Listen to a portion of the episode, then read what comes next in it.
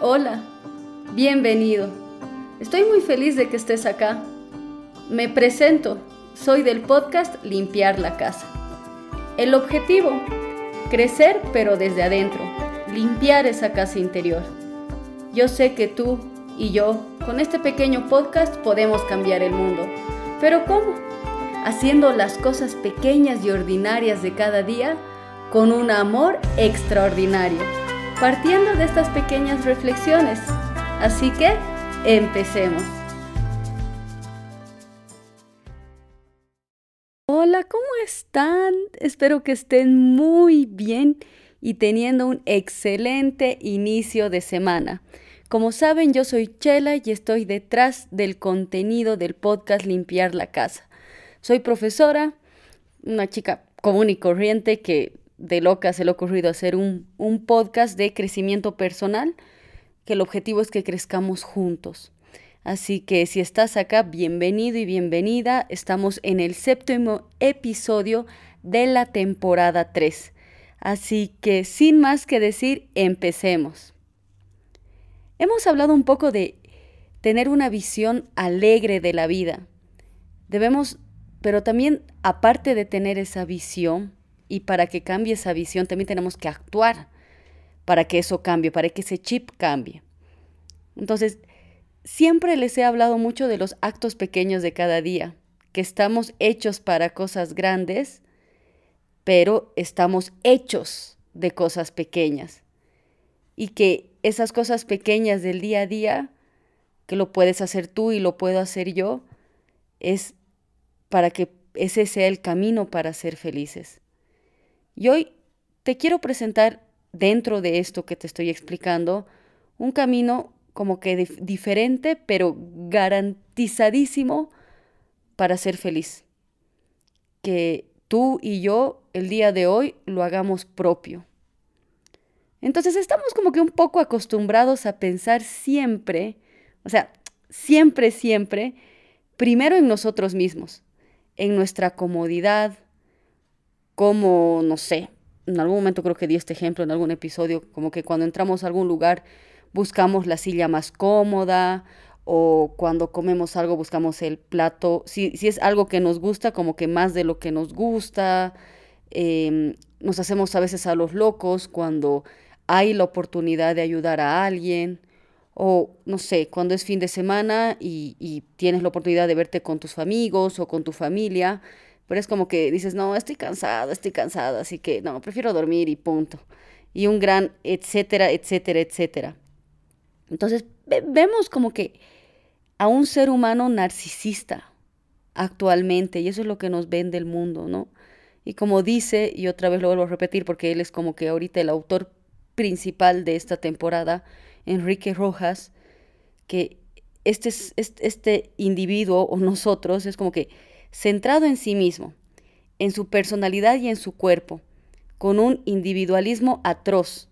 El, y el mundo nos vende el tienes que ser feliz. Y, o para ser feliz tienes que tener esto. O tienes que buscar tales sensaciones. Todo para que tú y yo seamos felices, pero nunca he visto en alguna publicidad, propaganda o algo como que, que nos digan cómo hacer feliz al otro. Entonces, es como que, por así decirlo, lo que nos muestra el mundo es un individualismo descorazonado pero enamoradizo. ¿Por qué lo digo así? Este, este, este es un término hecho por mí.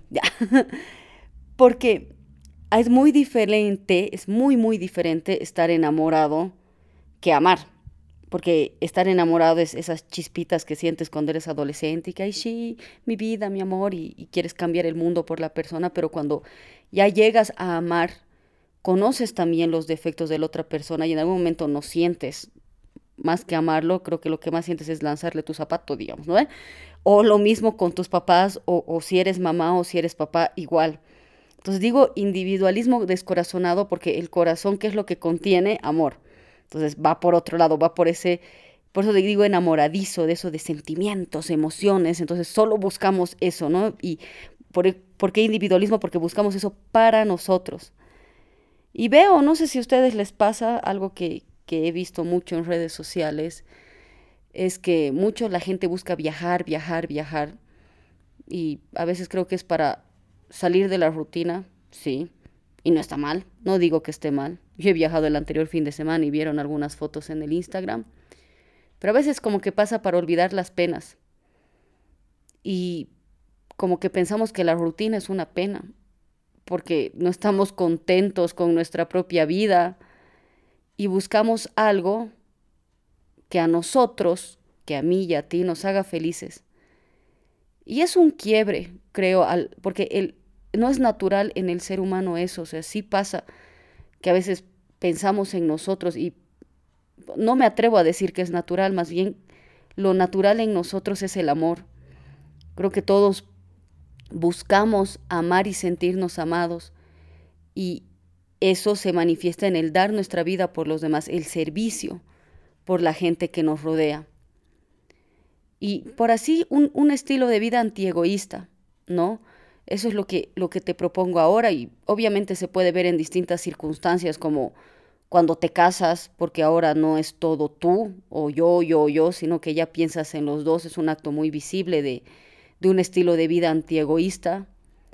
Y otra que creo que es la más palpable es cuando eres padre o eres madre, que puedes estar cansado, cansada o, o llegar a tu casa y muerto del trabajo, pero nada absolutamente nada gana ese jugar con tu hijo o tu hija o recibir un gran abrazo y a pesar de que estés cansado o cansada, vas y estás con tu, con tu hijo, ¿verdad? Y, lo vemos.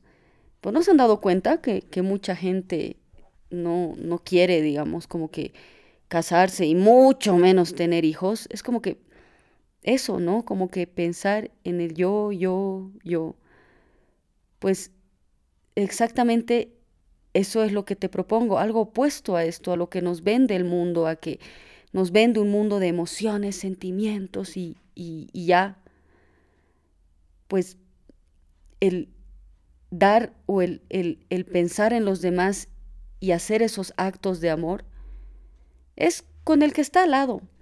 No te digo que hagas acción social y que quieras cambiar el mundo haciendo algo por gente de que tiene alguna necesidad, que sí, es buenísimo. Pero te digo de que ese camino y ese estilo de vida vaya a el dar un poco de nosotros con la persona de al lado. Sea tu amigo, tu amiga, tu esposo, tu esposa, tu mamá o tu papá, tus hermanos, el de la puerta de al lado, como dice un autor. Y entonces, ¿cuántos actos de amor has hecho por los demás o hemos hecho por los demás? ¿Cuántos actos hemos hecho para atacar esa burbuja del amor? Y sabes qué, no sé, como algo muy pequeño, pero muy efectivo, ¿sabes qué es? El sonreír. Aunque no tengas ganas, ¿qué? ¿No se han puesto a pensar qué lindo es tener una cara sonriente cuando, vas, cuando estás en el trabajo o cuando estás en la casa? El poder que tiene una sonrisa a nuestro alrededor. Me pueden decir, sí, sí, Chela, pero tengo problemas, tengo preocupaciones y me estás diciendo que tengo que sonreír. Pues sí. Hemos hablado de el problema del dolor. Hemos dicho que el dolor no es malo. Pero pasa que cuando esa tristeza tiene de origen tu amor propio, eso sí tienes que atacar, tenemos que atacar y es una lucha para que esa tristeza que se origine en ese amor propio desaparezca. Y la mejor forma es sonriendo. Aunque no tengamos ganas, sonreír y no, no saben lo bien que hace a la gente a nuestro alrededor y ya también a nosotros mismos. Esto desde el momento en el que despiertas. Obviamente no es que despertamos con nuestra mejor cara, no importa, pero agradecer, ¿no? Desde el momento en que te levantas, tender la cama, saludar con un beso a tu esposo o esposa si lo tienes, poner la mesa para tomar el desayuno, cuidando esos detalles pequeños. Ya te he dicho, viva solo o con alguien. Hacer algo delicioso para comer, luego ir al trabajo y saludar a todos con una sonrisa. Ayudar a ese o esa compañera de trabajo que la ves o lo ves cargando miles de carpetas o folders. Escribir un mensaje a papá o mamá o a esos amigos para saber cómo están y, y preocuparse realmente y saber si realmente están bien. Y te puedo decir más cosas. Cada uno, tanto tú como yo, lo vamos a ir descubriendo cada día, pero hacerlas con amor. ¿Y qué significa hacerlas con amor, esos actos pequeños? Que lo hacemos libremente porque queremos que el otro sea feliz. La frase del siglo, hacer la vida agradable a los demás y saber el valor profundo que conlleva hacer las cosas todos los días por los demás. Porque tanto en casa como el trabajo, otra vez para, para el otro, o sea, como que hacerle la vida fácil al otro, para ayudar al otro, eso implica hacer las cosas bien, cuidando los detalles, no haciéndolo a medias, que es una costumbre en mi país, es una costumbre hacer como que el mínimo esfuerzo, digamos, no es como que la ley del mínimo esfuerzo, hacer lo que me piden y ya está, y listo, ya cumplí. Entonces, ir más allá y buscar ese sentido primero y último de nuestra vida, el hacer feliz al otro. Y te voy a, dejar, te voy a dar un ejemplo con un cuento que no sé si lo conoces, em, pero te lo voy a leer. Hace ya muchos años se estaba construyendo, no voy a decir qué, y un hombre, siguiendo la costumbre eh, más perpetuada en, en ese país, se pasó por las obras para ver cómo otros trabajaban. Y allí se encontró con tres maestros canteros, u obreros, como quieran decirlo, con un cincel en mano. Estaban trabajando la piedra para construir. Se acercó al primero y le preguntó, ¿qué es lo que estaba haciendo? La respuesta fue contundente y malhumorada. Pues es bastante evidente, ¿no? Aquí picando esta piedra con la solana que hace y con la sed que yo tengo. Y lo que me queda aún, por no hablar de lo que me fastidia el capataz por aquí de paseo, sin dar una gota de agua. A mí también me gustaría ser capataz. Al acercarse al segundo cantero, esto fue lo que le dijo sin apenas mirarle la cara. Pues aquí ando, haciendo lo que me han mandado. Tengo mujer y cuatro hijos, ¿sabe? Así que toca obedecer para poder llevar el pan a la casa. Al acercarse al tercero, comprobó que estaba trabajando con un entusiasmo. Al hacerle la misma pregunta que a los dos anteriores, éste le respondió con satisfacción y orgullo que qué estoy haciendo? ¿Acaso no lo ve? Estoy haciendo una catedral. Y esto va un poco de la mano del primer episodio de esta temporada, que el trabajo que hacemos, porque hemos dicho, ¿no? En algún momento que el trabajo del hogar es igual que el trabajo profesional, van de la mano, hay que darle un sentido. Y ese sentido es hacer el trabajo con amor, ya sabes, por el otro.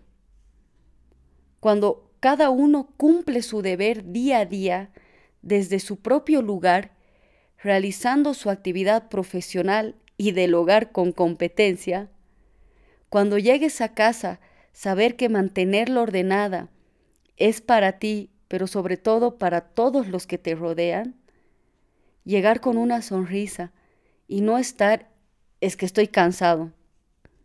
Es precisamente eso, ¿no? El, el, el amor, la clave para entender esta interpretación de, de, la persona de las cosas pequeñas. Y no te digo en términos de un perfeccionismo narcisista o propio de una mentalidad como que maníaca y cuadriculada, no.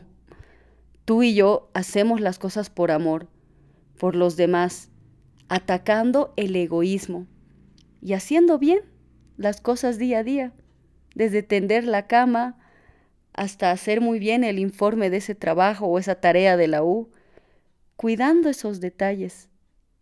Todo está en las cosas pequeñas. No te olvides buscar de lo pequeño el sentido, y ese sentido es el amor. Y el amor es saber que lo que estoy haciendo por los demás, desde que me levanto cada mañana hasta que me duermo, así haciendo eso con amor, poco a poco cambiaremos el mundo, empezando desde el lugar en donde estamos, con la gente que nos rodea. ¿Y tú, cuántos actos de amor has hecho el día de hoy? Nos vemos en el siguiente episodio. Te animo a que me sigas en mis redes sociales con el nombre Limpiar la Casa Podcast. Sigamos cambiando el mundo, creciendo desde adentro, para que nos ayude a realizar las cosas pequeñas de cada día con un amor extraordinario.